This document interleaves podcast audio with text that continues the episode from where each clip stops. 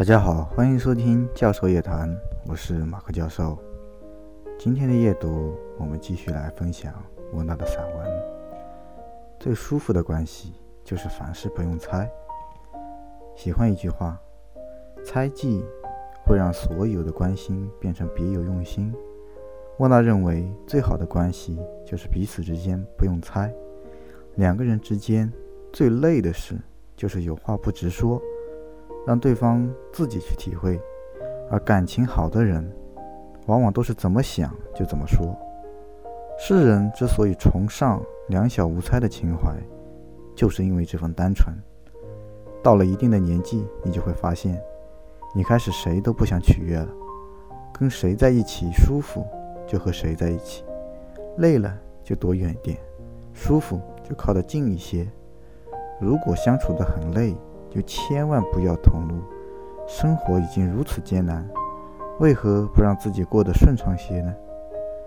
前段时间，一个很久之前的员工给我发来微信，因为他回老家结婚、生孩子，我们已经很久没有在一个城市了。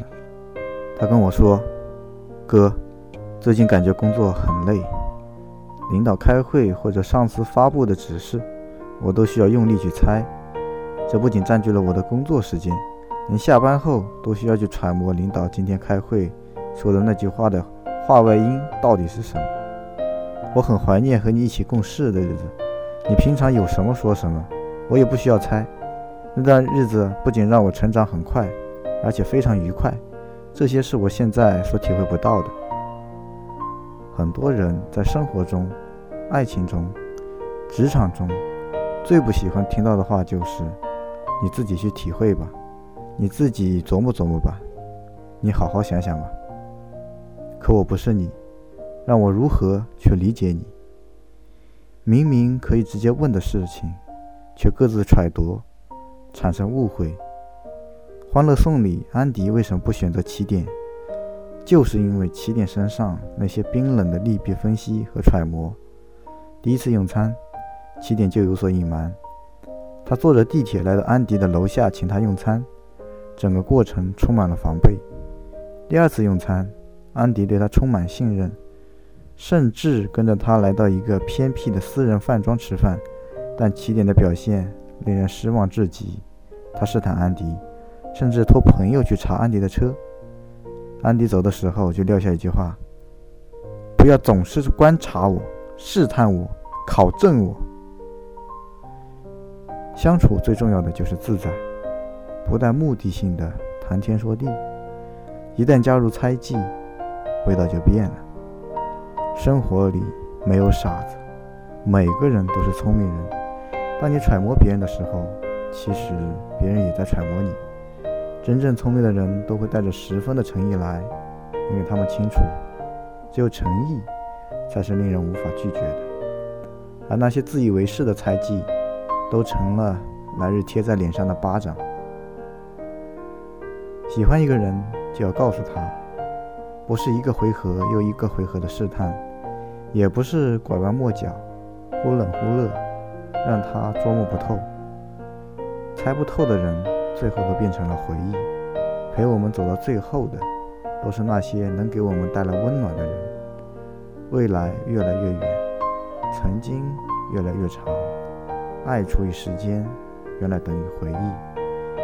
当爱情少了眼睛，只剩耳朵，你就只相信你所猜测的。猜忌往往始于猜测。这就像某天你看到爱人和一个异性出去见面，你嘴上不说，心里却开始默默在意。你故作轻松地问对方，他避而不谈，就以为猜测得到了证实。后来猜测发了酵。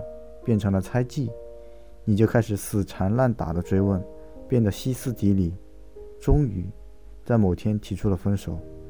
对方被逼得说出了实话：那个男生找我，不过是为了让我帮他挽回女朋友，而他的女朋友是我最好的闺蜜。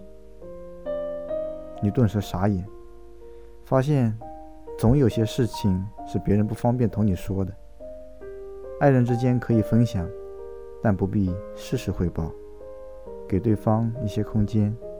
你想说的，一定会分享；你不想说的，我也不会追问。